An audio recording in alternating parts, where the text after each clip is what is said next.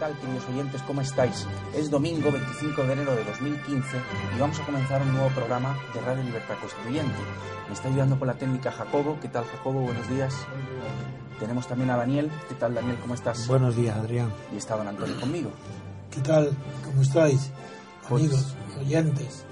Y Daniel, ¿cómo estás desde ayer? Bien, bien, muy bien. Bueno, Pues hoy son las elecciones en Grecia que tienen muchísima importancia para España, la repercusión que puede tener eh, para nuestras elecciones que tampoco son que son eh, cercanas y eh, hay una noticia que queremos tratar antes de poder tener los datos, claro, que te- tendremos esta noche sobre las elecciones en Grecia y que puede que hagamos un programa por la noche eh, para comentarlos. sí, sí, están los medios y las personas que me ayuden. Yo, con que haya una persona que me ayude, estoy dispuesto a hacer un análisis de una hora por lo menos sobre los resultados. Siempre que las, lo, lo haga público el gobierno griego por la noche. Yo no lo sé. Si el sistema, supongo que sí. hasta su- a las 10 o a las 11. Allí serán una franja horaria de Ah, una o dos horas. es una ventaja. Sí. Sí, pues a lo mejor lo podemos hacer, lo podemos intentar. A ver, a ver. Hay una noticia de ayer, don Antonio, que me gustaría que comentásemos, hacer que no pudimos hablar en el programa, que no dio tiempo, acerca de Podemos y de Monedero. Ajá. La noticia es que la Complutense analizará el próximo lunes si expedienta o no a Monedero por sus trabajos para Venezuela. Lo que nos cuenta la noticia es que la Universidad Complutense de Madrid estudiará el próximo lunes si abre expediente o aplica alguna sanción a Juan Carlos Monedero, tras hacerse público que cobró 425.000 euros por contratos de asesoría con los gobiernos de Bolivia, Venezuela, Ecuador y Nicaragua. De acuerdo, esa es la noticia eh, que tú comentas de ayer. Pero es que ayer la noticia, junto a esa, otra más importante. Y es que Monedero se ha descubierto que ha cobrado prácticamente otro millón de euros más, además de la... Por tanto, es millón y medio. Y la noticia esa sí que agrava la situación, porque digo que la calidad de las corrupciones en España se mide por la cantidad, no por la calidad. Para mí, un corrupto es una persona que que comete delitos de apropiación indebida, de robo, de hurto, de estafa, todos los delitos económicos, en la corrupción económica. Entonces, pero claro, que la pena, es verdad que no es un criterio cuantitativo el que rige la opinión pública, sino también los legisladores, porque los códigos penales, las penas en los delitos económicos están en proporción a la cantidad robada o destruida. Luego, no estoy diciendo ninguna tontería, sino que el criterio de la cantidad llega a convertirse en calidad en, en los límites de las penas. Para tener una pena inferior, media o superior, va, depende de los delitos económicos de la cantidad. Y a veces incluso depende que exista el delito. El delito fiscal depende exclusivamente de la Nada cantidad. más de la cantidad. Sí, por ejemplo, hasta 120.000, ¿no lo ves? Esto eh, quiere también decir que eh, los códigos penales y, la práctica política de la corrupción económica eh, tienen caminos independientes del mundo moral. Porque para el mundo moral, pues una persona, sí, es más grave, depende no de la cantidad para el mundo moral, sino de las circunstancias. Por ejemplo, es más grave que una superior cometa un delito económico contra un inferior. Por ejemplo, el, el que abusa de la autoridad de su... de- del- empresario, el empresario, jefe. claro, de la relación que tiene. Por ejemplo, un engaño de un empresario a los trabajadores es un engaño delictivo sobre el dinero que cobran es más grave que a la inversa. Es más grave que si ese mismo empresario le roba al empresario la misma cantidad. Así que la calidad también está, eh, en rela- eh, está metida dentro de la condena moral de los delitos económicos. En la moral sí interviene la calidad. Porque también un delito, un robo, corriendo peligros de ser eh, herido o matado por la policía, pues tiene también una calidad distinta del que roba por apropiación indebida, porque se está abusando de la confianza que alguien ha tenido en él y se apropia sin necesidad de, robo, ni de hurto, ni de... Quiero decir que la calidad y la cantidad tienen mucha importancia en para juzgar los delitos económicos. En, en el caso concreto de Podemos, resulta dos circunstancias agravantes, muy agravantes, mucho más que la cantidad. La cantidad ya, que sepamos, es, Empieza a ser importante. sí, la cantidad de un millón y medio casi de monedero es una cantidad de euros muy importante. Esas son cantidades inimaginables para un profesor. De, y como ellos presumen, de politólogos. Bueno, pues si son politólogos, eso no, pueden jamás soñar en que van a tener entre sus manos un millón y medio de euros. Eso por un lado. Pero por otro lado, los tres hasta ahora más conocidos dirigentes de Podemos, los tres están lo que vulgarmente se dice pringados. ¿En qué? Pues el primero fue, el- el- ¿cómo se llama el segundo? Eh, eh, El Errejón. Íñigo Errejón. eh, eh, Errejón. Sí. eh, Errejón. Sí, yo a este le llamo, como sabéis, mi dificultad para recordar los nombres, sobre todo los que no me son simpáticos, le llamo Erdogan, como si fuera el turco. El rejón, no sé por qué lo asocio con el turco. Pues el rejón comete el delito clarísimo de abuso de confianza que otro profesor de la Universidad de Málaga, también perteneciente a Podemos, le crea una beca a su medida. Concurre él solo y además no cumple ninguna de las condiciones de la beca, ni una. El trabajo lo tenía hecho por anticipado, años antes. Lo que no hay ningún trabajo de investigación, ya estaba hecho. Segundo, lo hace en Madrid, cuando está obligado a hacerlo en Málaga. Tercero, no tiene autorización ni de la Universidad de Madrid, ni de nada, ninguna autoridad administrativa para disculparlo de que tiene que hacer allí en Málaga el trabajo. Y ha ganado pues unos miles de euros. Segundo, Pablo Iglesias está cobrando un dinero elevadísimo por parte de Irán, que no tiene importancia.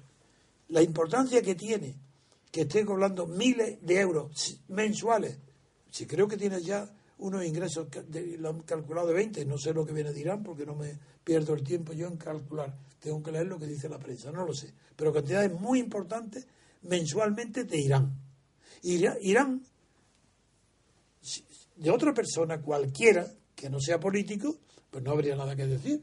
Irán puede pagar a todos los españoles que quiera para que hagan propaganda del régimen de Irán aquí y le quiten las antipatías que puede despertar en España el régimen de los ayatolás. Pues, y puede, es libre. Y cualquier español puede hacer propaganda. Sí, señor, me paga ya y yo hago propaganda de rey porque me encantan los ayatolás. Se acabó.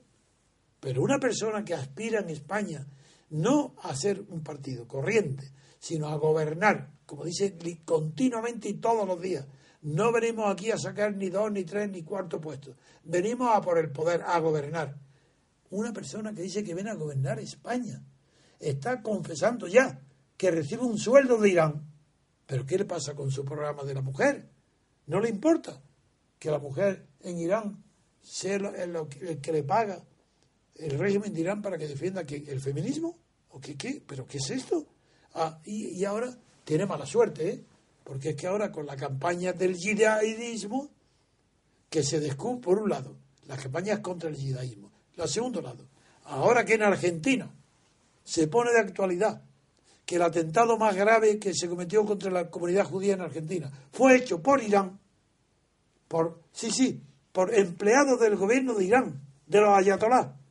Y eso es qué no qué- pero cómo ¿Y eso es- no le importa a Podemos no le importa que Irán sea el responsable del atentado que la señora ahora eh, Kirchner. Kirchner, Cristina Kirchner quiera seguir su evolución desde que era una montonera peronista a ser una asesina de fiscales. Esa evolución no le importa a Podemos, no le importa a Pablo Iglesias que se sepa que Irán, se recuerde hoy que, el- que con más de 80 asesinados, muertos en un atentado en Buenos Aires, en el barrio porteño, contra la comunidad judía, esa discriminación antisemitista, antisemita, ¿no le importa a Podemos? ¿Creéis que eso no afecta a Podemos? Bueno, vamos a ver ahora, porque la corrupción continúa ahora, porque el tercero monedero, haciendo honor a su nombre, que es guardar dinero, guardar monedas, pues tiene ya, ya tiene un millón y medio de euros. Bueno, por lo menos es fiel a su nombre, algo es. Lo demás no es normal. ¿Y por qué no afecta, don Antonio, al, al auge de Podemos? ¿Por qué no, Ah, no cala? claro, ¿Por qué no cala? Porque yo es eso porque en mis pasiones de servidumbre todavía no llegué a analizar ese fenómeno porque no lo conocía. Pero es que hay en, en los delitos económicos, incluso en los delitos políticos, toda clase, incluso el asesinato, los partidarios, que son los que partidarios viene en nombre de partido, los partidarios, es decir, los fieles seguidores de un partido, no les importa para nada lo que hagan sus jefes, sus líderes, sus jefecillos. Da lo mismo, que roben, que maten, que mientan, les da igual. Cuando él, cuando es la derecha, lo ocultan y les da un poco de vergüenza que se sepa. Cuando es an- ante los votantes, no, no, no a ellos no, que si el votante de derecha disimula la corrupción, no quiere saberlo. El de la izquierda, uy, el juez dice, ya era hora que robaran los nuestros. Esa es, esa es O, la o realidad. dicen que roban para dárselo al pueblo. Yo creo que eso, eso en Robin Hood ya, ya no lo cree nadie. Después de los héroes de Andalucía y, de lo- y del escándalo de los robos de, de Filesa y tal, no se sabe nada, por Dios. No, no, es de verdad que el pueblo, el, el partidar, al partidario no le importa para nada el robo del parti- de partido. Se justifica diciendo, hombre, no tienen dinero para las elecciones, no saben que, que va mucho más para el dinero particular que para el partido. Pero es que aunque fuera para las elecciones, entonces mucho peor, porque si las elecciones son ilegales porque han sido financiadas de manera ilegal y han influido en el resultado, es el colmo del fraude, de manera que tú estás en el gobierno porque eres un corrupto, porque has aplicado un dinero ilícito para hacer campaña electoral. Tanto, peor todavía. Es más grave todavía la corrupción de partido que la de personal. La personal, bueno, el robo es el mismo, pero no tiene consecuencias directas políticas más que para la persona que se enriquece de la noche a la mañana. Pero el robar para la- las comisiones, las tangentes que van al partido, eso es lo más grave delito político que pueda haber, porque falsea el resultado electoral, ya está, fuera, se acabó, no tiene comparación posible. Y ahí veis cuál es la conciencia española, que dice, hombre, roban para el partido, como si eso fuera una disculpa, como si fuera menos grave, y políticamente infinitamente más grave, y tenía que ser una circunstancia agravante en los códigos penales, que es mucho más grave robar para un partido que para el bolsillo personal. En fin, voy al tercero, porque eso era, había empezado diciendo Pablo Iglesias, El rejón. eh, Rejón, Pablo Iglesias con Irán y ahora lo, estaba con Monedero. Monedero ahora es que resulta que un politocólogo, que no tiene ni idea de lo que es la ciencia política, no te, sabe. voy, te voy a corregir eso. ¿Politólogo o poli- politicólogo? Bueno, El es otra cosa. Claro. Entonces, ¿qué dicen ellos? ¿Cómo se llaman? ¿Politólogo o politicólogo? Pero tú que son politólogos. ¿Eh? Son politólogos. O politicólogos. No, es que me ha parecido que decía politocólogo. ¿sí?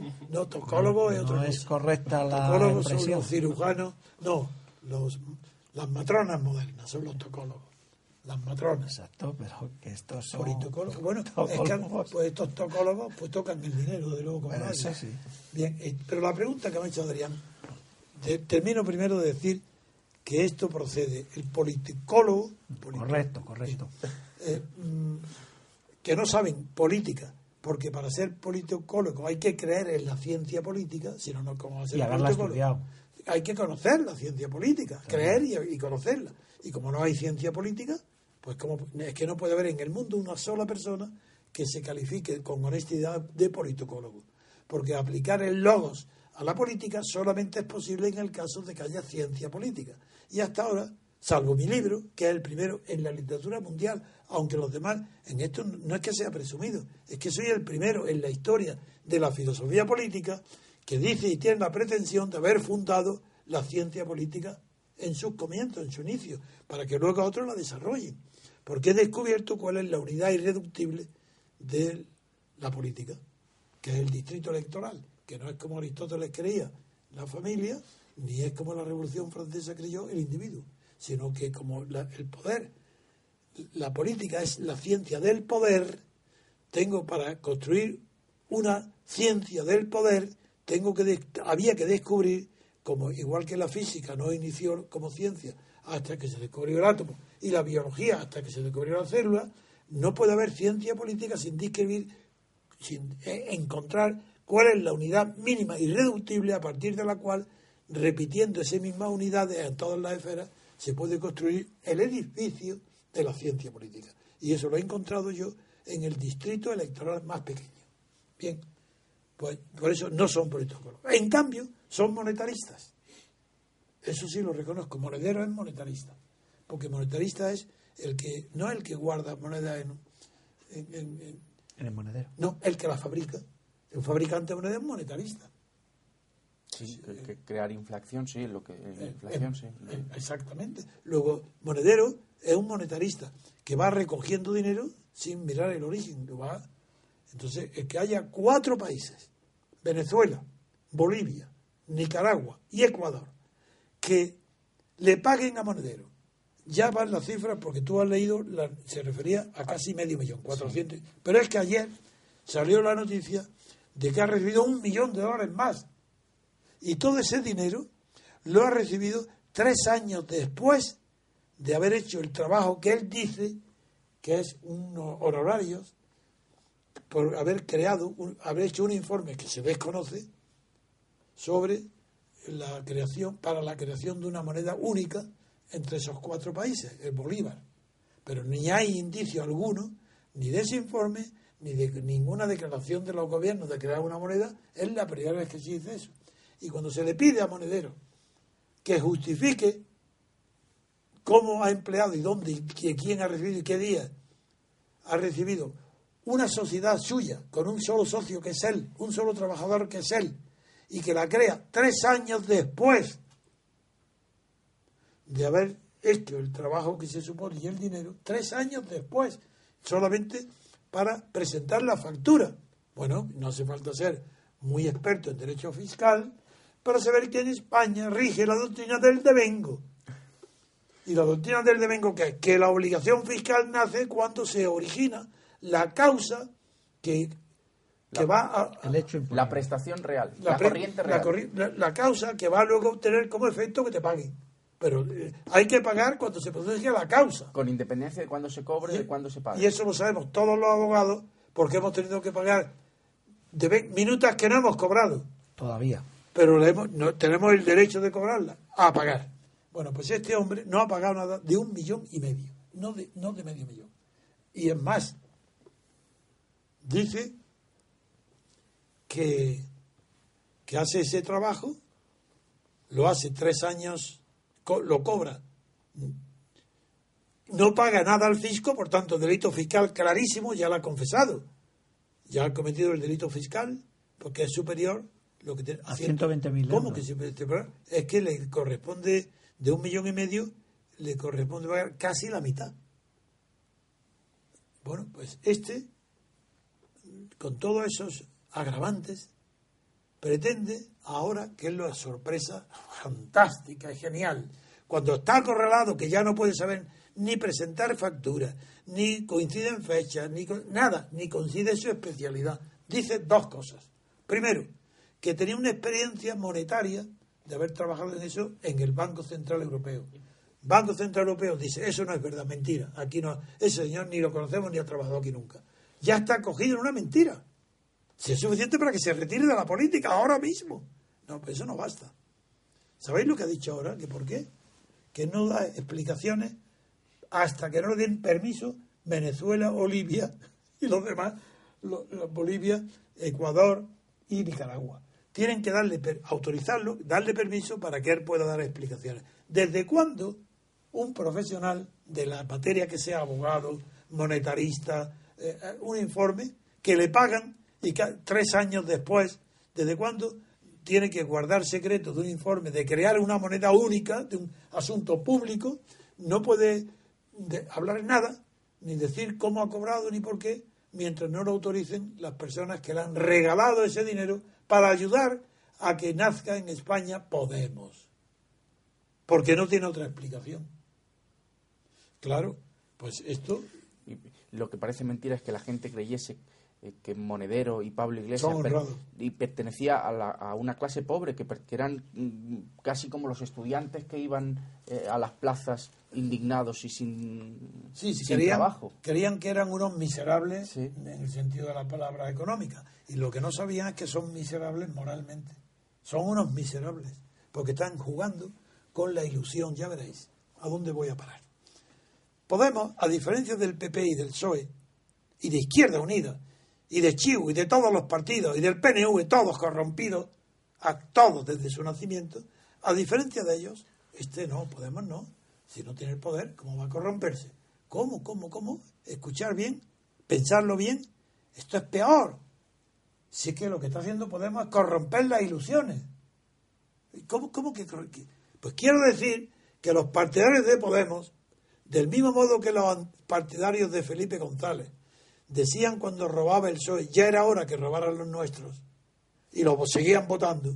Ahora, los presuntos, aquí sí que está la palabra presunto bien empleada, los presumibles partidarios de Podemos, los que pueden votarlo en las próximas elecciones, les importa muy poco que estén corrompidos. Pero ¿cómo, puede ser esto? Pues si es un grupo que nace para denunciar la corrupción de la casta y las puertas giratorias. Ese grupo, los principales dirigentes aparecen corrompidos y sin embargo las encuestas de opinión que hacen continúan subiendo en las encuestas, no les afecta la corrupción. Y claro, Daniel, antes tú, cuando hemos comentado esto, me has dado la clave, porque es que son corruptores de ilusiones. Pero como no pueden, porque saben, ellos son ignorantes. Si le preguntas a cualquiera de ellos si ha leído a Santayana, pues dirá que no sabe ni quién es. Estos politólogos no han leído los diálogos en el limbo de Santayana. Porque ahí en el diálogo dice, habla de las ilusiones, de iluso, en el sentido de iluso. Entonces, en los de, en el diálogo discusión entre Demócrito Demócrito, esa es y Alcibiades y y porque- Dionisio, me parece que y es. Dionisio, sí, en ese maravilloso diálogo ficticio, lo que hacen es que hay- unos son defienden las ilusiones y otros, defensores de la realidad, matan las ilusiones. Bueno, pues los partidarios de Podemos son ilusos. Claro, hay que ser bastante iluso para creer que unos señores como Podemos, que se presentan por primera vez pidiendo una renta igual para Emilio Motín y para el mendigo que duerme debajo de un puente, una renta hay que, hay que ser bastante cretino para, para expulsar del poder en España a la clase política entera corrompida, porque son partidos del Estado, de Estado ya están corrompidos. Hay que ser bastante iluso, niño, infantil, para creer que unas personas que se presentan como revolucionarios de extrema izquierda hasta el punto que no ha existido ningún país en el mundo, en ninguna época, donde se reparta gratis, sin saber de dónde viene, comida, vivienda, medicina, todo. Justicia, justicia gratuita, menos mal, eso sí, se sabía. Pero lo que estos han venido prometiendo es gratis todo para el pueblo. Y que paguen quién, los ricos. Bueno, pues esas personas, esos ilusos que han seguido Podemos, entre los cuales se encuentran muchos partidarios de la abstención que se, me seguían a mí, hay muchos de estos partidarios que han preferido pasarse a la ilusión. Y son igual que ilusionistas, pues igual que el ilusionismo te maneja Bueno, perdón, el ilusionista es el que crea la ilusión. Sí. Iluso es el que, el que, el que cae. Pero digo, del mismo modo que, que Podemos aparecen ahora como los grandes ilusionistas, las encuestas de opinión reflejan que hay un 30% o un 25% de encuestados de españoles que prefieren ser ilusos a acabar con la corrupción. Prefieren vivir del sueño, no me quitéis el sueño, dejarme que yo sueñe pues con, con que mi partido va a ganar la liga. Y el partido es, es un partido de tercera división, pero no importa, dejarme, yo quiero tener esa ilusión. Y el argumento que, que usaba Alcibiades es que eh, si produce el mismo placer la ilusión que la, que la realidad, realidad, ¿por qué no? ¿por qué impedirlo? Eso es. Pues eso es. El elogio de la ilusión, podríamos Sí, claro, decir. era el elogio de la Sí, ilusión. en- en- pero en el diálogo es fantástico, porque Demócrito lo hace polvo de verdad, eh, todo científico. Pero, pero es que Podemos está así, que no disminuye la encuesta el favor, los simpatizantes de Podemos, porque quieren vivir de ilusiones. Pero es que, ¿acaso no han vivido Pero eternamente, Antonio, Hasta que- ¿se Ah, ¿hasta está. cuándo se puede vivir? Hasta que se despierta. Porque claro, porque la ilusión es un sueño. Entonces, incluso de los sueños mejores se despierta, no digamos de las pesadillas. Y si Podemos triunfara, sería una pesadilla. España estaría mucho peor que hoy. ¿Es que acaso puede empeorar? Sí, siempre puede estar, pe- estar peor. ¿Es que puede haber algo más malo que el Estado de partido? Sí, que es un partido del Estado, que es este Podemos. Si él no pone en duda que el partido tiene que ser estatal y financiado por el Estado, si él no pone en duda que la, que la justicia tiene que ser gratuita, claro, como, pero que ahora ya no lo es, es que tienen que ser los hospitales gratuitos, los comedores gratuitos, la, La comida, la vivienda, todo, todo gratuito. Todos quieren vivir gratis y que paguen quién, pues los bancas, los ricos, nada más. Pero claro, la banca y los ricos, pero él quiere, mientras tanto, no es corrupción que un Pablo Iglesias, un Pablísimo, como creo que me dicen que le llaman, un Pablísimo, un, pues se reúna con Bono, que es el ejemplo, claro, de la pulcritud y de la honradez. Eh, como Bono, nadie de honrado y de honesto. Él procede de la más pura esencia de la honestidad política que era Tierno Galván. Un hombre, Tierno Galván, que vende a su partido por, porque el PSOE lo compra y le paga sus deudas y que luego sabéis ya bien que copió a Wittgenstein sin decirlo, que, que di- dijo que había inventado el estilo aforístico siendo mentira. Un, un hombre así, claro, Bono era el niño de los recados, del despacho de Raúl Morodo. Raúl Morodo era el segundo, pero Bono no. Bono era el niño de los recados, que venía a mi despacho a que yo a recoger los, los dineros que yo le daba para pagar las multas y sacar de la cárcel a los partidarios, a los pocos partidarios de Enrique Tierno. Lo conozco muchísimo, pero después, claro, no ha habido trato posible, ¿eh? porque las diferencias de, de todo pues son inconmensurables. Pues bien, ahora, ¿qué explicación tiene que Zapatero, junto con otro del PSOE, otro cargo del PSOE importante, Bono lo haya reunido a cenar en su casa con Pablo Iglesias? Y a la pregunta, Emiliano García Paje, creo. eso, es García Paje, y a la pregunta de que por qué hay un, hay un verdadero malestar en el PSOE, de- porque todos saben que Pablo Iglesias lo que quiere es acabar con el PSOE, arruinar, no, no, no sacar más votos, arruinarlo, que se retire, que pase como a Crasi en Italia, que se elimine el Partido Socialista, que no exista. Eso es lo que pretende Pablo Iglesias y lo dice, y además se ve que el enemigo suyo es el PSOE, el PP le da igual, si el PP sabe que son franquistas, eso siempre lo habrá y qué más da pero no es el PSOE. Pues entonces hay un disgusto muy grande dentro del PSOE. Hasta que uno de ellos, más listo, dice, pero ¿por qué os preocupáis? El quien tiene que dar explicaciones es Pablo Iglesias. Si somos la casta, ¿por qué se ha reunido con nosotros? El que tiene que perder es él. Fíjate tú qué confusión. Eso lo dice de verdad, ¿eh? Que sabe que la corrupción y la inmoralidad, eh, ellos no tienen nada que perder, se sabe lo que son. Corruptos y inmorales, eso no. Pero Pablo Iglesias, que se presenta como incorruptible, como si fuera Robespierre. Robespierre, pues Se puede manchar. El que se puede manchar es Pablo Iglesias. eso es lo que dicen. Bueno, pues no me, no me negaréis que la situación es graciosa. Pues eh, con esto ya puede, podemos Sí, dar. yo quería, don Antonio, porque Venga. quería eh, sacar, traer a colación lo siguiente. Ah, Fernando, Damos por terminado este asunto. esta parte Ah, sí, de acuerdo, venga. porque Fernando Gómez, Ah, nuestro amigo Fernando Gómez, ha publicado en Facebook una serie de entrevistas antiguas que le hacen a usted en, no sé ni qué revista es, la verdad, pero es muy interesante, a mí me parece muy interesante la entrevista que le hacen por tres razones. Primero, por conocer eh, que las cosas esenciales que usted dice ahora las decía entonces. ya sé cuánto tiempo. Pues debe ser del, debe ser justo del momento en el que empieza la difamación. Debe ser en el eh, 40 años. sí, desde- a finales del 76, yo creo que Sí, debe ser. pues mira, pues hace 40, 38 años, 40 años. De acuerdo. Luego, para ver si usted matizaría alguna cosa, que yo creo que con los años sí que ha habido alguna cosa que ha pulido, claro, con su pensamiento, tantos libros después, de las que decía entonces. Y después, para, para conocer su opinión eh, de, de lo que decía. Creo que puede ser un. Pues venga, un lo acepto, bueno. lo acepto que la revisemos. Vamos a ver. No que la actualicemos, porque yo lo que está, está. Ahora, a ver, vamos a revisarlo, a ver si hay algo que tengo que corregir o no.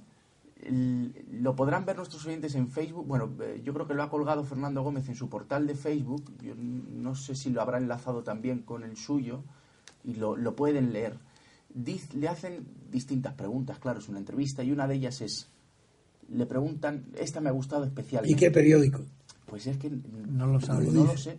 Es, eh, la, la periodista es Lola Salvador y se llama Encuentro con Antonio García Trevijano. Parece que son páginas interiores de una revista o de un...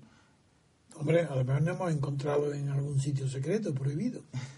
Sabrá usted, don Antonio. Encuentro, eh, no hombre, yo, si es de mujeres no puedo traer esa memoria, son tantas. Pues luego le preguntan también por las mujeres. Es usted muy modesto en la entrevista. Soy modesto. Es modesto. Y sí. yo, en cambio, cuando digo en público, digo que me gustan todas, Quizás porque entonces era más... más comedido. Más comedido, sí. Sí. Porque mi mujer yo hubiera molestado entonces, ahora ya está acostumbrada y se Y ríe. ya le da igual. No, que se ríe, le hace gracia. Dice, el interés de la política, le pregunta el periodista o la periodista, el interés de la política no lleva consigo un ansia de poder, un ansia de estar, puntos suspensivos. Y dice usted, le voy a contestar a eso. Si es, sí, es verdad que la política sin ambición no se concibe. Los hombres políticos necesitan ser hombres ambiciosos, pero hay dos clases de ambición. Hay la ambición normal, la corriente, la que abunda, que es una ambición pequeña, mezquina, una ambición de cargos, de estatus so- social, de vanidad, de prestigio, de figura.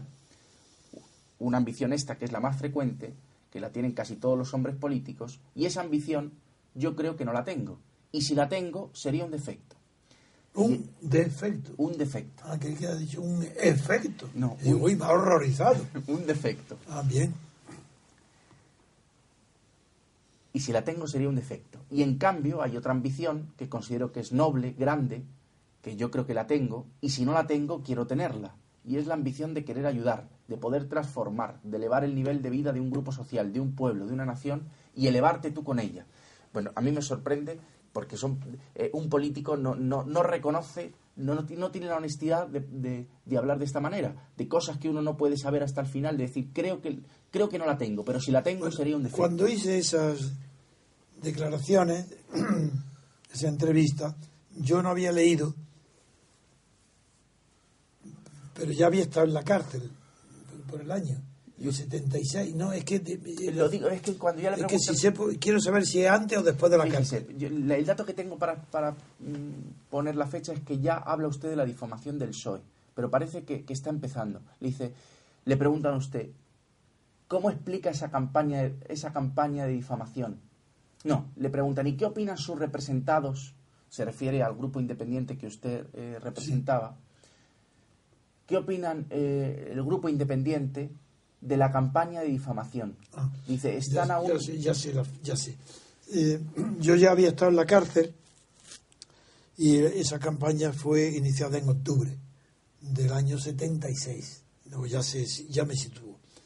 Bien, en aquella época, entonces estoy influido en esa última frase en la que digo de la gran ambi- ambición, de la noble, Sí, que hay una frase ahí que la, yo el pensamiento me lo transmitió Gramsci. Pero es un, solo lo demás no. Es una frase nada más dice que el, eh, eso es, el político se eleva junto con la clase política a la que defiende. Esa es una idea de Gramsci hablando claro del Partido Comunista y hablando de los líderes. Y él distinguía el líder auténtico del que no lo era o del jefe, que nada, dice, depende de que el nivel, no solo económico, pero también económico, social, cultural, es la idea de, de, Gramsci que yo recuerdo ahora, que porque lo leí en la cárcel, era que está justificada si se eleva a la vez que eleva a la, a la clase obrera. Si la clase obrera se eleva a la vez que su líder, en todo sentido, está justificado. Por ejemplo, en ingresos también. Pero si no se eleva al mismo nivel que eleva a quien dice representar, eso es, un, es ilegítimo. Eso es lo que yo digo. Y que esas ambiciones, si te elevas a ti mismo junto con lo que tú representas, en mi caso es la libertad, porque yo no defendía ninguna clase. Yo no podía compararme ni con la banca, ni con los obreros, ni con los profesionales, ni como abogado, ni nada. porque yo defendía la libertad. Y como la libertad es una idea colectiva, yo solamente podría justificar mi ambición si al final de mi acción de gobierno, en el caso que tuviera un cargo, hubiera elevado el nivel de libertades de España. Entonces sí, estaba justificado mi cargo y mi ambición. Pero si yo me elevaba porque mi fama, mi prestigio, en supuesto que hubiera sido mundial, si hubiera triunfado en España y yo hubiera ocupado el cargo de presidente de la República, que es lo único que hubiera podido tentarme, aunque nunca me gustan los cargos, pero eso, eso claro, de un honor tan grande que era muy difícil a verse decir que no. Pero aún así, si yo hubiera sido presidente de la República y hubiera elevado el nivel de las libertades en España, que era mi lucha, estaba plenamente justificada mi ambición. No la tenía, pero si lo hubiera tenido, estaba justificada. Eso es lo que quise decir. Sí, don Antonio, es eh, en el momento, para, para recordar a nuestros, a nuestros oyentes con la referencia que hemos hecho en qué momento histórico estamos. A Suárez accede al poder en el mes de junio. Eh, usted sale de la cárcel pocos días antes. El 14 de junio. O sea, después de que ya estuviese Suárez. No, no, yo, yo nací, yo salí de la cárcel antes de que hubiera presidente. Ya había dimitido Fraga, pero se creía que el presidente iba a ser casi todo, decían Arelita. Y yo, yo, yo dije que no. Arias de Navarro sería el que dimitió. Claro, pero es que Fraga, como ministro del Interior, fue echado, se acabó. y me puso a mí en la calle. Me liberó. Ya, ya lo sé. Cuando digo Fraga, entiendo que Fraga no era presidente, era ministro del Interior. Es que creo que me he equivocado. Creo que Suárez accede al poder el 3 o el 4 de julio. Eso sí. Sí, y usted sale de la cárcel el, 14, de, 14 de junio. Eso es. y 15 días antes. Después mm, vuelve eh, llega el verano, vuelve usted y luego viene la difamación. La difamación es de octubre, y más o menos. O de octubre, sí, no, noviembre, noviembre, Sí. Y eh, este. Esto es de diciembre, será. De acuerdo. Pues le preguntan Claro, le preguntan más cosas. Le voy a, le voy a, Le voy a leer alguna otra. Le dice, a, ver si encuentro la, que más me gusta. Dice, ¿por qué su interés por la política? Dice, porque la diferencia entre los animales y las personas... ¿Eso lo quiero digo yo? Sí, lo dice usted. la, pregunta, es, y yo contesto, ¿qué? La pregunta es, ¿por qué su interés por la política? ¿Qué contesto? Y su respuesta es, porque la diferencia entre los animales y las personas es la libertad. Los animales seguían por su instinto y las personas seguían por la libertad. Y es inconcebible la libertad para uno si no son libres los demás. La libertad es justamente la libertad de los otros. Y como he tenido la mala suerte de haber nacido en una época y en un país que no conoce las libertades, mi lucha permanente es despertar esa conciencia de la libertad. No tengo nada que ni corregir ni que añadir. Es que digo lo mismo hoy. Sí, quizás deba de recordar, que no tenía presente, que cuando digo que mi lucha es por la libertad, no me refiero a la libertad de expresión, que hablaré de ella ahora mismo también para añadir un matiz. Me refiero a la libertad colectiva, es decir, a la única fuerza constituyente. No hay más legítima fuerza constituyente en el mundo que la libertad colectiva. Porque fuerza constituyente la tienen todo el que tiene el poder absoluto. Franco tuvo fuerza constituyente. Había Franco hizo un proceso constituyente de las leyes del reino, de la dictadura. Hitler, no digamos, Mussolini, Stalin, todos los dictadores son ellos la fuerza constituyente. Cuando se habla en periodos constitucionales de libertad, ahí ya no hay constitución si la fuerza constituyente no está de modo exclusivo y permanente en la libertad colectiva. Donde no hay libertad colectiva no hay constitución, porque la constitución ha sido impuesta desde arriba abajo. No puedo soportar la frase de todos, periodistas, economistas, catedráticos, políticos, todos los políticos, repiten, con el trabajo que nos, de la constitución que nos dimos. ¿Pero qué es eso de la constitución que nos hemos dado? ¿Pero de qué trabajo? Decir, votar, decir que sí a lo que te impone desde arriba, vaya trabajo. ¿Pero qué trabajo habéis hecho? Ninguno. La, Constitución española fue impuesta desde arriba. ¿Por quién? Por cuatro personas. El rey, Suárez, Gutiérrez Mellado, Felipe González. Con el consentimiento de Santiago Carrillo. ¿Y qué? Consentimiento de Tarradellas. Nada más. Ni siquiera con el consentimiento de el Partido Nacionalista Vasco, que quedó excluido de ese consenso constitucional. Esos tuvieron la fuerza constituyente, no la libertad. Por eso es ilegítimo todo lo que pasa en España, porque la constitución es ilegítima, no es constitución, porque no separa los poderes. Y la separación de poderes fundamentalmente no incluye a la justicia, como ahora todos dicen, no, es que la justicia, claro, no, no, la justicia no tiene que ser poder, es que no es poder. Como dijo Montesquieu, es nulo, presque nulo. No, la justicia tiene otro valor, sin el cual no es justicia. Ese valor no es el poder, ni la independencia de poder. Es la independencia de la función judicial, que es muy diferente. Si se quiere garantizar una justicia independiente, es por, ¿por qué? Porque normalmente quien tiene el poder político influye en los jueces, quien tiene el poder económico influye en los jueces y los quien tiene el poder, los medios de comunicación, influyen en los jueces. Para impedir esa influencia se necesita que el poder judicial tenga un órgano supremo que no dependa para nada del poder ejecutivo ni de los medios. En Estados Unidos el sistema ha sido nombrarlo vitaliciamente. Es un sistema imperfecto, porque es conservador o retrógrado, lo será ya hasta, que muera. Pero, Antonio, eh, en ese poder constituyente que tú dices que eh, en España, mm, para que realmente el poder constituyente tenga libertad colectiva, ¿cuál sería el, requisito? ¿Cómo se plasmaría ah, eso eh, en la realidad? para que si en el futuro hay un verdadero proceso constituyente ¿Cómo se no verdadero. Exactamente. Sí por la, no tenemos más que los ejemplos históricos. No podemos hacer ensayos eso que decían con gaseosa no pues los ejemplos históricos es Estados Unidos y Francia ¿cómo? los demás no son ejemplos Estados Unidos porque hubo una ganó una guerra y entonces la libertad colectiva fue que el la que se impone. Eh, claro, el pueblo americano, la libertad colectiva del pueblo americano que derrota al parlamentarismo inglés y a la monarquía inglesa, él nombra representantes en un periodo constituyente, de libertad constituyente, porque es el pueblo colectivo. Y de ahí nace una verdadera constitución. Hablo de la segunda y de, la, de las dos. Entonces, en el caso de que este régimen del 78 mm, se, derrumbara, se derrumbara y, finiquitara. Quiero decir exactamente cuál es el proceso. ¿Cuál sería el ideal para que pudiera hablarse de que lo que salga de ahí fuera una verdadera constitución con separación de poderes?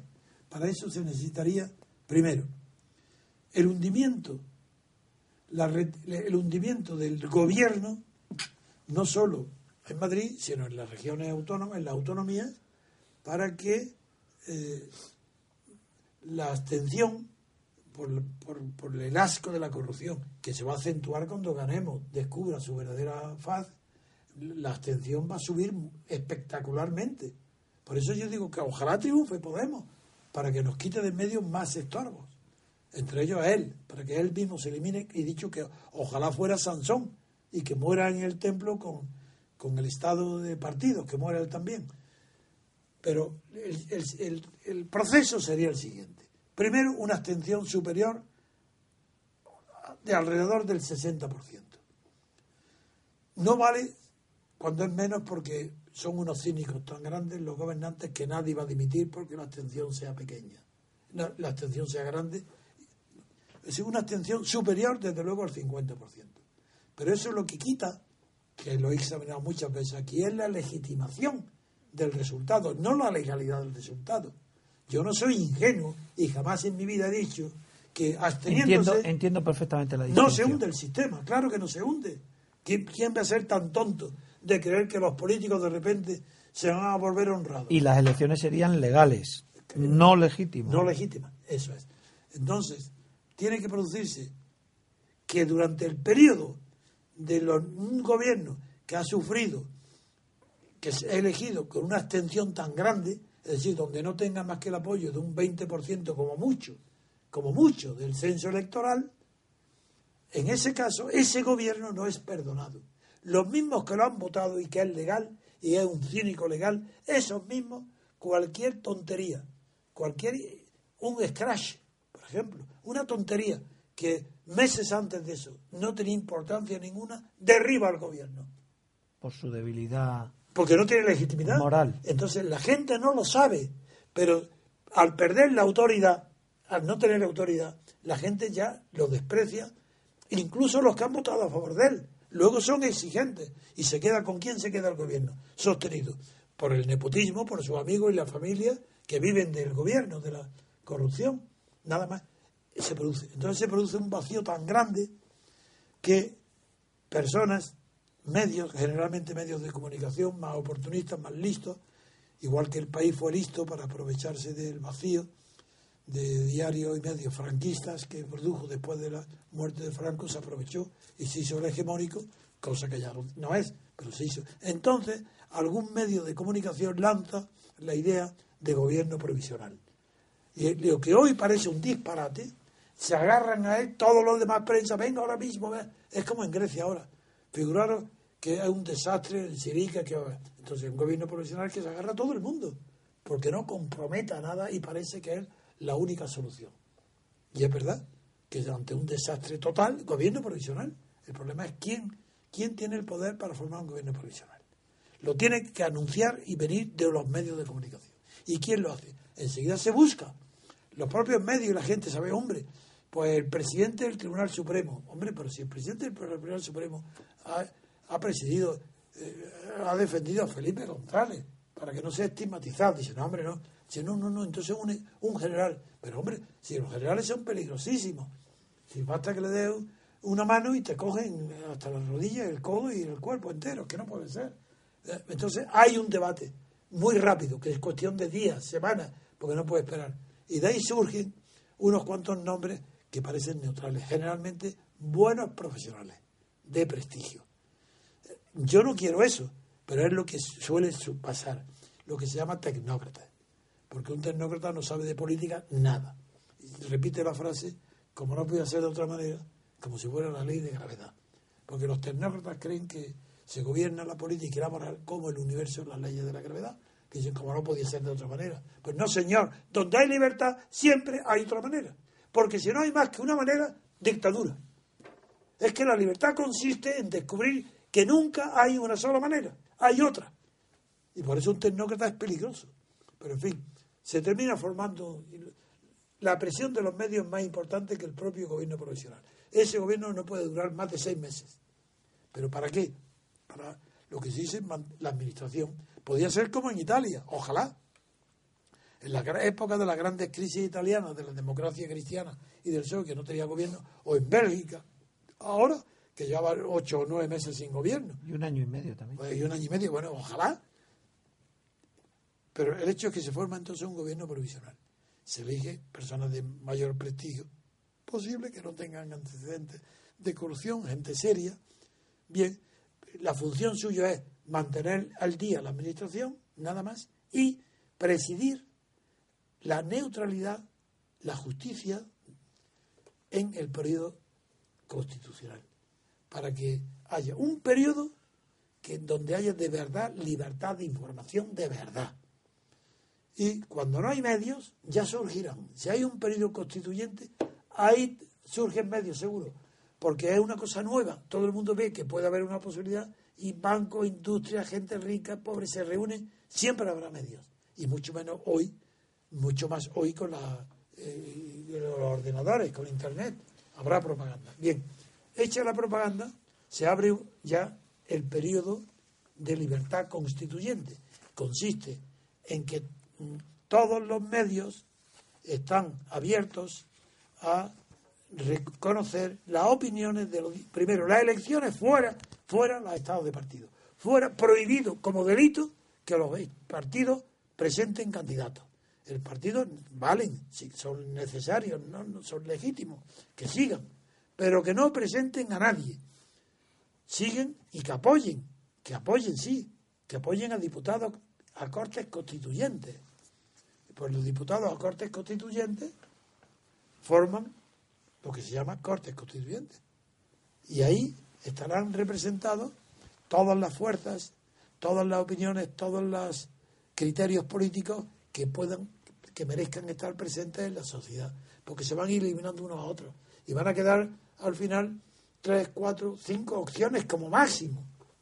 Se reúnen las Cortes Constituyentes y ahí se forman ponencias, los más sabios, los más conocedores, los que acrediten con los artículos que saben de lo que hablan, pues se forman ponencias dentro de las cuales surgen y se redactan varios proyectos de constitución, dos o tres, porque no hay el referéndum que la gente cree que es una panacea, pues es plebiscito y por tanto es un medio de la dictadura, si no ofrece la posibilidad de elección entre dos cosas por lo menos, generalmente entre tres, pero por lo menos que pueda elegirse entre dos cosas, que no sea sí o no, sino que el que quiera votar la Constitución pueda votar o una Constitución republicana, o una Constitución monárquica, o una Constitución presidencialista o parlamentaria, con un Estado de autonomía o sin autonomía. Todo eso tiene que estar definido antes.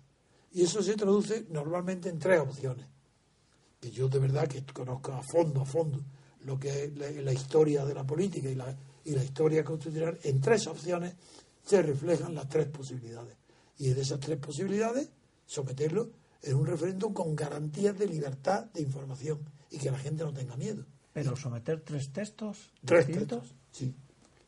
Es que si no, es que si no es imposible. ¿Cómo va a decir elegir monarquía o república? Depende de qué monarquía y depende de qué república.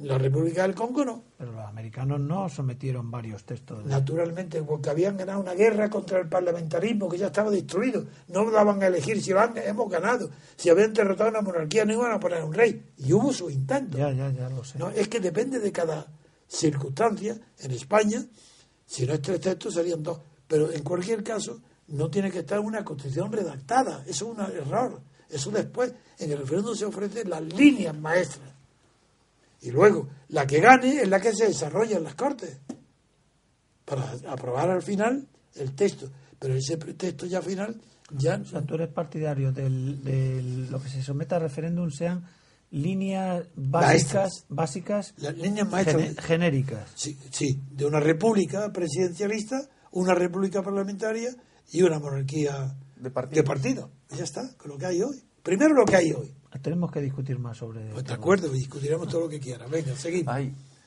hay otra pregunta interesante, don Antonio. Le preguntan: ¿por qué está en contra de la reforma? Dice, pero eso, claro, hace 40 años. sí, no, pero, lo, voy, a decir. Pero es que el, interés de esto es que lo hay. Lo que dice ahora don Antonio lo sabemos. Pero a ver qué digo ahí. Lo que dice ahí es lo siguiente: porque la reforma no sacará a España de la crisis en la que está la reforma llevará a España a una crisis dentro de la crisis. Cuando hablas de crisis te refieres a crisis a la de, Franco, a la, ideológica, política. y de valores, ¿no? Lo aclara. Hay una crisis del Estado, no una crisis de gobierno. Desde 1812 España no tiene Estado. Quiero decir Estado legitimado por la voluntad de los ciudadanos. Siempre ha sido el Estado o impuesto por una dictadura o manipulado por una pequeña clase política perdón, lo que dice, dices, siempre ha sido el Estado o impuesto por una dictadura o manipulado por una pequeña clase política. Y dice, ni siquiera la República, porque en la República la, la clase obrera era anarquista y había un millón y medio de anarquistas y no participaron en la constitución de la República. Era natural la guerra civil. Era natural que la República se destruyera. Eso es lo que usted contesta. Claro, y lo suscribo. Y lo suscribo. Entonces, ahora no tengo nada que añadir, porque en primer lugar el anarquismo fue el producto romántico de una época donde se planteó la legitimidad de los resultados de la Revolución Francesa. Fracasa la Revolución Francesa en sus resultados, porque la Revolución Francesa termina con Napoleón, y Napoleón es el verdadero creador del Estado moderno, Napoleón. No es Federico II del Grande de, Prusia, ni es Luis XIV. L'état c'est moi, soy yo, muy bien, de esa monarquía. Pero muerto el rey, muerto el Estado. La prueba es que durante la Revolución Francesa, a la muerte de Luis XVI, no hay una sola palabra que hable del Estado. Y es Napoleón el que hace resurgir el Estado nuevo. Natural, el sí, ni se habla de Estado, ni se habló ni siquiera de la República. Se hablaba de lo que hoy se dice gobernanza, que entonces era gouvernement. El, no, que no es el gobierno. Una cosa es el gobierno, otra el gobernamiento, que sería la gobernación, y otra cosa la gobernanza. Bueno, pues una mezcla de gobernanza, que es la palabra adecuada al gobierno de la ama de casa, el gobierno de una ama de casa, de un hotel, de un hospital, de mujeres, generalmente mujeres, la que cuida la ropa y los sábanas y las camas, eso es la gobernanza. Y ese es el significado que tiene gobernanza. Otra cosa es que en el mundo moderno, que no tienen vocabulario, se crean que inventan cosas que en España se encarga Felipe González de emplearlas enseguida que se invente fuera, que por eso Felipe González fue el que dijo primero en España gobernanza, porque el Fondo Monetario, el aquel gorila, que era su presidente, Strauss-Kahn, que atacaba a las faldas que en cuanto se movían, no atacó una mesa de camilla porque ya había desaparecido, sino también ataca la mesa de camilla. Bueno, pues este dijo gobernanza y Felipe González enseguida lo repite, pero gobernanza no tiene sentido ninguno, sería gobernación. Bien, Don Antonio, por, por ser pejigueros, Venga. por ejemplo, dice usted Estado democrático, que es algo que ya no lo dice usted. No, es, que es una eso es un error mío de no, de no haber meditado todavía en aquel tiempo no le dedique tiempo a pensar que Estado no, un Estado democrático ni existe ni podrá existir jamás. Porque el Estado, eh, sí, hoy lo voy a explicar muy bien, el Estado eh, tiene, por ejemplo, el ejército, eh, el Estado, la policía, el Estado, la administración pública, el Estado. Pues ninguno de esos tres estamentos puede ser democrático. Luego el Estado, la parte fundamental del Estado, que es la parte ejecutiva, no puede ser democrático. Y la prueba es que se llamaron estados democráticos los de los soviet, los de este. los del este estados se llamaban estados populares o democráticos. Yo no, ya desde entonces cuando caí en esto no lo empleé más. Pero es verdad que eso fue un error de terminología que lo apliqué estado democrático indebidamente. Eso lo corrijo y, y digo no es que me arrepienta sino que no había pensado todavía en aquel tiempo que el estado no puede ser democrático. Y hoy el gobierno tampoco. El gobierno tampoco. La forma de gobierno sí, pero el gobierno no. La forma de gobierno es la que la democracia es una forma de gobierno.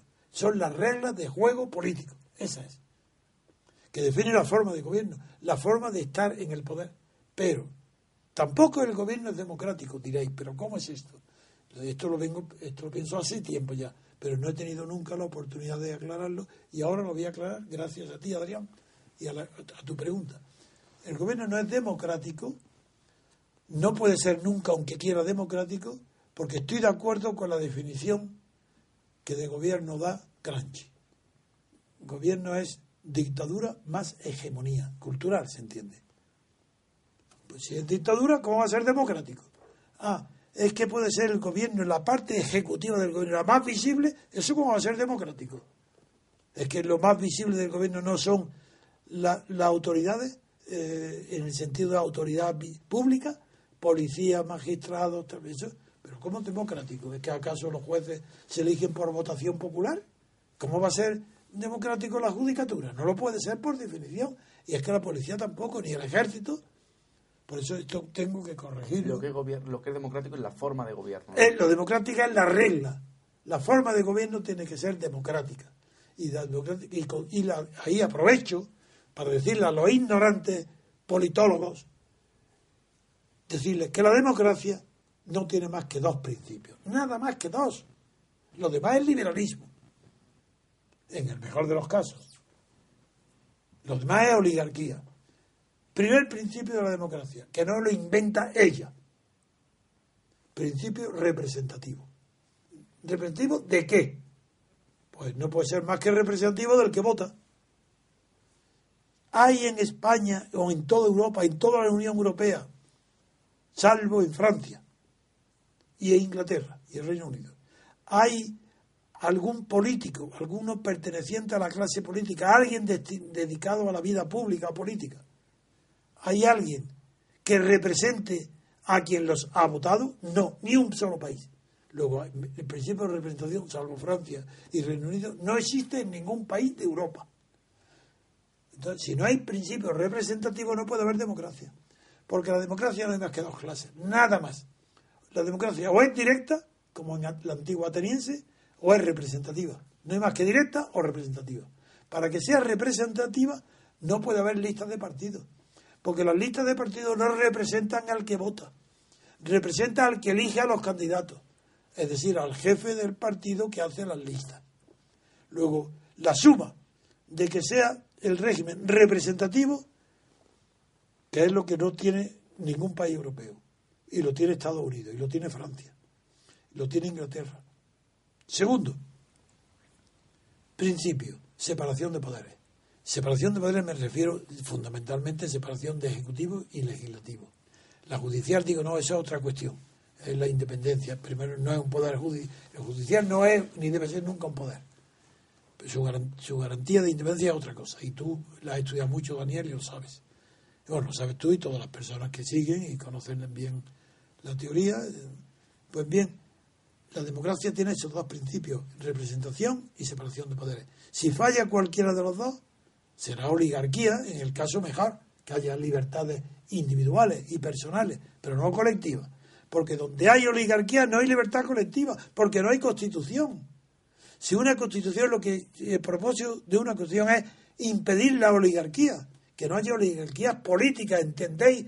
pobres catetos de Podemos, que no tenéis ni idea de lo que es la política. Si me refiero a oligarquías políticas, no a los bancos o las grandes empresas, oligarquías financieras e industriales y agrarias, eso lo habrá siempre. La cuestión es que si hay una buena constitución, sabrá tener controlado el poder de las oligarquías económicas o financieras. Yo estoy hablando de que lo grave en el estado de partidos de toda Europa es que son oligarquías políticas. Los partidos son órganos del Estado y eso es una vergüenza. Y Podemos ya ha entrado en el cepo de la casta. ¿Por qué? Pues porque él mismo ha entrado ya como órgano del Estado en Europa. ¿Pero qué hace en Europa? Pues como órgano del Estado español. ¿Qué va a hacer en España con las elecciones? Órgano del Estado español. ¿Como quién? Pues como el PSOE, como el Partido Comunista, como el BB, exactamente igual. No representa a los que lo voten, porque vendrá en virtud de una lista. Y en virtud de la doctrina más fuerte alemana y la más fuerte construida sobre el Estado de partidos, dice que los partidos son órganos del Estado. Sobre la definición de democracia, ¿qué opinión te merece aquella frase? Me parece que era de Abraham Lincoln, es el gobierno del pueblo, por el pueblo y para el pueblo. Es que es mentira todo. Ni él, primero, sí, lo único que es verdad es el gobierno del pueblo, claro, porque no se gobierna más que al pueblo. Eso, el gobierno del pueblo, sí. Eso es verdad, porque el gobierno no se, el, gobierno español no va a gobernar a Francia, ni a Alemania, ni, ni, a catalanes, es del pueblo entero español. Eso es verdad, nada más. Pero por el pueblo y para el pueblo, las dos falsas y nunca han sido verdaderas. Y es muy sencillo la explicación. Y no pasa nada, no hay que arreglarse las vestiduras. Es un gobierno del pueblo, por el pueblo no, porque el pueblo no, eso sería la democracia directa de Atenas. Pero donde hay representantes políticos ya no es el pueblo, será a través de sus representantes. Falsa. Para el pueblo, bueno, ¿quién puede decir que la política europea, incluso la de Estados Unidos, durante los 100 o 200 últimos años, desde la Revolución Francesa para acá, ha sido para el pueblo? Para eso tendría que el pueblo haber ascendido de nivel conforme a lo que yo antes he dicho de la ambición, tenía que el pueblo haber ascendido al mismo nivel que sus dirigentes políticos.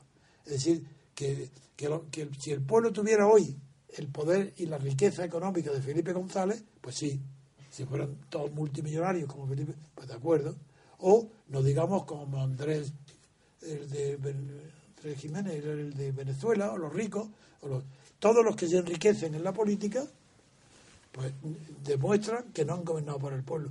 Gobernar para el pueblo en Cataluña, pero donde hay Oriol y donde están los Puyol y donde están, eso es imposible.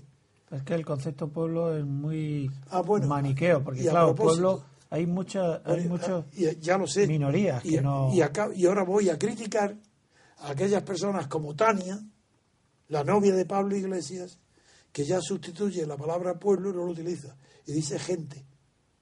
¿Pero sabéis lo que es eso? ¿Pero cómo se? Gente de la banca, gente de eh, la gente de la toga, la gente, así se emplea gente. ¿eh? muchas personas pertenecientes a un gremio, eso es la gente de, Pero si es la gente en general, eso no están gobernados siquiera. Es que no llegan ni a la categoría de pueblo, porque el pueblo indica una delimitación que define sus límites, que es todo, todo el pueblo de, un país, de un estado, de una nación. Pero gente, ¿pero qué estás diciendo? Pues le llaman la gente ahora. Y ya lo, no es la primera vez que lo oigo, ¿eh? que la izquierda empieza, y en Podemos hay gente que ya que dice gente. Pero ¿cómo va a ser gente? La gente es una entidad indefinida que se emplea metafóricamente para designar un grupo adscrito, determinado por su trabajo, su función, a un sector. La gente de la, gente de la toga, la gente de, la sotana, a los curas, la gente de la sotana. Don Antonio, le voy a un par de preguntas más y terminamos. Eh, es que tengo varias y no sé cuál escoger. Porque hay... que a todos, venga, vamos, ya metido en gastos que más Por ejemplo, hay una que me ha hecho gracia, porque me parece, me hace gracia cuando usted es modesto, que no lo suele ser, pero cuando lo es me hace gracia. Ah. Porque dice, yo soy un hombre dotado de cierta energía para luchar por mis convicciones. No está mal, ¿no? Es que es verdad, ya tengo. Soy un hombre dotado de cierta energía para... Y, y, lo he demostrado. Sí. Soy capaz de tortura, de resistir tortura, cárceles, difamaciones, todo. Y mi convicción sigue siendo la misma que tenía a los 18 años. ¿Eso no se podría decir que eres cabezota? No, porque el cabezota es cabezota aunque no tenga razón. En cambio, la convicción implica que hay argumentos para que a los demás comprendan que él tiene razón, que no es cabezota. Fíjese, hay una cosa que yo no sé si a lo mejor usted no está de acuerdo. Le preguntan, ¿cree usted que podía haber sido de otra manera? Se refiere a la, a la reforma. ¿La reforma? Se refiere la reforma la... a la reforma y la, ruptura. Sí, a la Constitución. Mm. ¿Y qué digo yo? Dice, no, yo creo que no. Esa pregunta es buena, contesta usted. Dice, y concluye, dice, la reforma era inevitable porque cuando no hay conciencia política no se puede pasar de la noche a la mañana de la falta de conciencia a la conciencia política, y la libertad y la democracia se, se basan en la conciencia política. Pero el hecho de que sea inevitable históricamente no quiere decir que los hombres democráticos deban apoyarla. También era inevitable la dictadura de Franco después de la guerra civil. Sí. Eso es, eso es lo que Bueno, eh, ahí puedo añadir algo que lo sabía entonces, porque yo entonces tenía muy reciente. Por ejemplo, yo he seguido muy de cerca la discusión entre Rosa Luxemburgo y Lenin sobre reforma y revolución. Lo conocía y por tanto ahí puedo, ahora puedo explayarme un poquito, explicar un poco más. Vamos a ver. Cosas que, que yo creo que no las he dicho todavía. La reforma, como todo lo que se inicia en la política y la acción política, requiere un gasto de energía. Y la reforma tiene un gasto. Para hacer la reforma hay que gastar una energía. Y para hacer una revolución, no digamos, hay un gasto de energía. Bien, ¿cuáles son las energías de la reforma? ¿Por qué yo digo que todas las reformas tienen que fracasar, que no hay una sola que triunfe? ¿Por qué? Por, por el concepto de energía.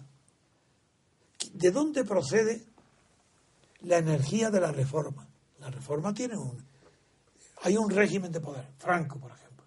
Él muere, acaba su poder, pero conserva una energía el poder franquista tiene todavía reservas de energía. Él muere, pero su régimen tiene poder para continuar. No del todo igual. Ahí viene la reforma. La reforma se apoya en la energía franquista para, con reformas, algo más que de fachada, algo más que de pintura, por ejemplo, libertad de prensa y libertad de partidos políticos y autonomía, sea suficiente. Entonces, la pregunta es qué hay que hacer la reforma que lleva a cabo la transición para introducir libertad de prensa, libertad de partidos y autonomías, ¿es una reforma que viene de la revolución o viene del franquismo?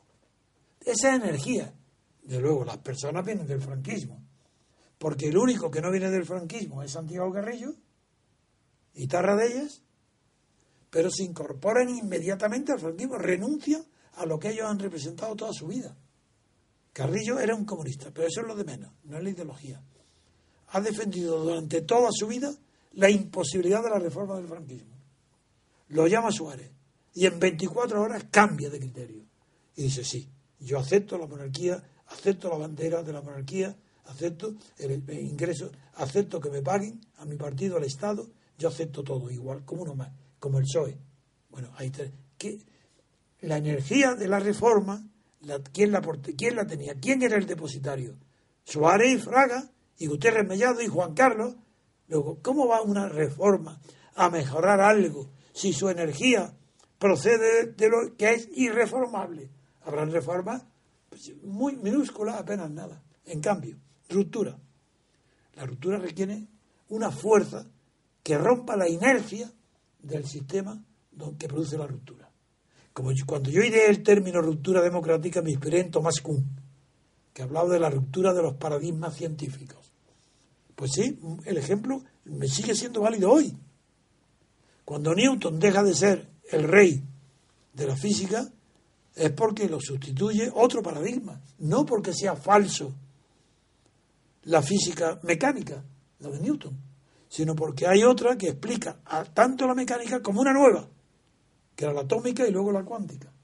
Pues por eso yo cogí el paradigma ruptura democrática, ruptura del régimen franquista, no reforma, para fundar un nuevo paradigma sobre la libertad política colectiva. Esa es la diferencia. Entonces yo hoy puedo explicar otras cosas que antes no, no había dicho, y es que la energía de la reforma siempre procede del régimen que se quiere reformar. Entonces tiene unos límites, no puede pasar. La energía de la revolución siempre viene de la sociedad civil, de la hegemonía de la sociedad civil. De algo nuevo. Nuevo. Entonces, podrá triunfar o no, pero como triunfe, esa energía es nueva y fresca, y yo siempre luché por el triunfo de la hegemonía rupturista en el seno de la sociedad civil. Por eso recorría toda España fundando juntas democráticas. Y contra Santiago Carrillo hubo, también lo he explicado quizás alguna vez, pero no me importa repetirlo, la única votación que se ha celebrado en el seno de la Junta Democrática en París, en el Hotel Loti, fue una donde asistió muchísima gente. Con derecho a voto había más de treinta y tantos. Y como no llegábamos a un acuerdo, Santiago Carrillo y yo, pues lo sometimos a votación la, discusión, Santiago Carrillo era partidario de que la, tanto la Junta Democrática como luego la que fue la Plata Junta es igual, eran, eran simplemente unas plataformas de notables para negociar con el gobierno. Mientras que yo digo, no, no, no. La Junta Democrática es un instrumento de la revolución política de la libertad. Por tanto, tiene que extenderse por toda España, por todos los pueblos, en todos los sectores, por todas las fábricas, en todas las universidades. Entonces, es una idea mía. Como las asambleas de Podemos. Como las asambleas de Podemos, sí. Y entonces, pero con una diferencia, que yo no cometí la ingenuidad de creer ni un solo segundo en la posibilidad de democracia directa, eso nada. Era, para acabar con el Eso sí que es ilusorio. Eso es ilusorio, completamente bien. Entonces hice eso, se sometió a votación y ante la sorpresa de Santiago Carrillo, que creía que iba a ganar, pues sacó su voto, el de Antonio, Tony Gutiérrez, el, del SUC de Cataluña y de Comisiones Obreras. Sacó tres votos. Y yo saqué veintitantos votos, todo lo demás. Y a partir de ahí tengo que decirlo en honor de la verdad y de Santiago Carrillo. Dijo, he perdido. A partir de ahora quiero dar un ejemplo de democracia en la Junta Democrática y doy órdenes al partido interior a todos que se pongan a las órdenes de Antonio García Trevijano, porque él va a viajar por toda España para constituir juntas democráticas que sean instrumentos de la libertad y de la conquista de la libertad por parte de los gobernados. Eso fue así. Y ahí constan en las actas. Ahí ves la diferencia entre Santiago Guerrillo y yo. Yo era un revolucionario y sigo siéndolo. Santiago Guerrillo nunca fue revolucionario, porque fue durante su juventud o el comunismo partidario de la dictadura, en ese periodo donde no estaba el PSOE dentro y él esperaba que, el PSOE entrara por oportunismo con nosotros, cuando se dio cuenta que el PSOE no entraba con nosotros porque estaba ya antes con Franco y con Billy Brandt, pues ya entonces se pasó a Felipe González. Y me, traicionó a mí, y ese fue el motivo por el cual Felipe González me mantuvo en la cárcel los cuatro meses porque él le pidió a Fraga, Felipe González le pidió a Fraga que, era que me metiera en la cárcel porque era imposible que estando yo en la calle pudiera el Partido Socialista entrar en las discusiones que teníamos dentro de la plata junta para ver si tenían que entrar en, la, en las asociaciones, en la ventanilla de Carlos Arias o no. Eso fue Felipe el que le pide a Fraga en el despacho de, de, Miguel Boyer, y yo lo conozco todo exactamente, yo lo supe. En la reunión de la casa de Miguel Boyer que tuvieron. Ahí lo pidió Fraga. Y luego, luego, Felipe González es tan miserable, es tan cerdo, es tan traidor, tan cobarde, que estando protegido por el franquismo, ¿qué, qué fuerza reformista podía tener Felipe González, que sale de Suresne después de que me ha pedido consejo a mí y que le he dicho lo que tenía prácticamente el guion? Y lo primero que hace es decir que no entre en la Junta Democrática porque es una Junta de, Borbones, de Borbones monárquica, cuando sabía que la, que la Junta había sido nacida con los 14 principios que don Juan de Borbón se había negado a declarar a Limón para no romper públicamente con su hijo Juan Carlos, sabiendo eso todo, y dice que era una junta borbónica.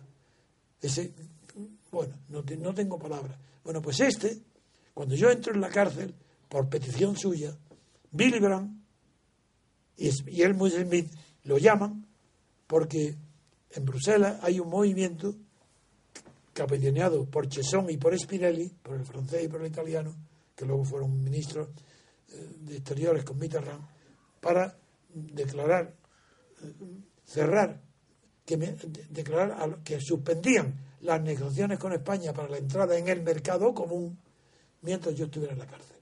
Entonces se entera y le llaman y le preguntan a Felipe, antes de hacerlo, no que le pregunte, le llaman, vamos a hacer esto, le comunican lo van a hacer.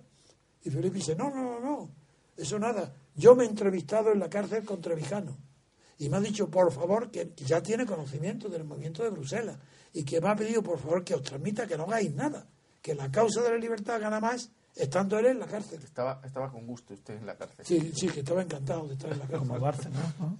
Sí, eso. Sí, ¿Querías decir algo, Daniel, acerca del, diario de Pedro J? No, bueno, si estamos ya... puedes, puedes, puedes, decir lo que quieras. Era preguntarte qué opinión te merece esta iniciativa que tiene Pedro J. Ramírez sobre sacar un nuevo periódico, que, creo que va a ser en formato digital. Y sabéis lo que ha dicho Pedro J., que está gracioso, que ahora le, le diga Bárcenas a Rajoy, sé fuerte, aguanta, porque como va a salir, como ha salido Bárcenas a, y va a decir todo lo que que sea fuerte Rajoy. ¿Y, porque, ¿y, quién, ¿Y qué tiene que ver Pedro J con esa frase? Porque, porque Pedro J ha hecho un artículo en, en su diario o en Facebook diciendo, como los SMS de Rajoy a Bárcenas era sé fuerte, aguanta. Pues ahora que sale Bárcenas de la cárcel, le dice Pedro J. Aguanta. le dice a Pedro J que ahora debe ser Bárcenas el que le diga a Rajoy aguanta, sé fuerte. Ah, eso sí, yo sí lo entiendo. Aguanta los golpes que te voy a dar. Sí, sí. No, pero la, vamos, el tema era que qué opinión te merece que surja otra iniciativa de otro diario bueno, que, bueno, en principio parece que promete. Es que Pedro J es un periodista de verdad, lo que se llama de periodista de raza. Pues le pasa un poco como a Luis Marianzón. Cebrián no. Cebrián no es un periodista de raza. Era un, un hijo de periodista. Un hijo y funcionario de Franco, del franquismo puro. Era director de informativos de la televisión de Carlos Arias. Es el colmo. Pero este se hace, como llega a ser consejero delegado del país, se hace académico de la lengua, cualquier cosa. Claro que los demás también son cualquier cosa. Porque yo lo tengo la experiencia. No hay vez que no consulte, que yo consulte el diccionario de la academia y que esté de acuerdo con, un vocablo. Es que se equivocan en todo. Es que no tienen conocimiento ni del derecho, ni de la historia, ni de la época, ni de los modos en que nacen los vocablos. Es que no lo saben. Es que no son estudiosos. Los más son filólogos. Los más. Bueno, y saben filología. Pues bueno, pueden. Para conocer las raíces etimológicas, muy bien. Pero para dar el significado del vocabulario nuevo, es que no tienen ni idea. Entonces el diccionario es malísimo. El español es que da pena pues mucha gente cree que, lo tiene como referencia, ve el diccionario y ah, si lo ha dicho el diccionario, pues no, es mentira. Y yo siempre estoy desmintiendo al diccionario, diciendo se equivocan. Pues yo creo que hasta aquí ha llegado el programa de hoy. Le damos las gracias a nuestros oyentes y les citamos para mañana. Hasta pronto.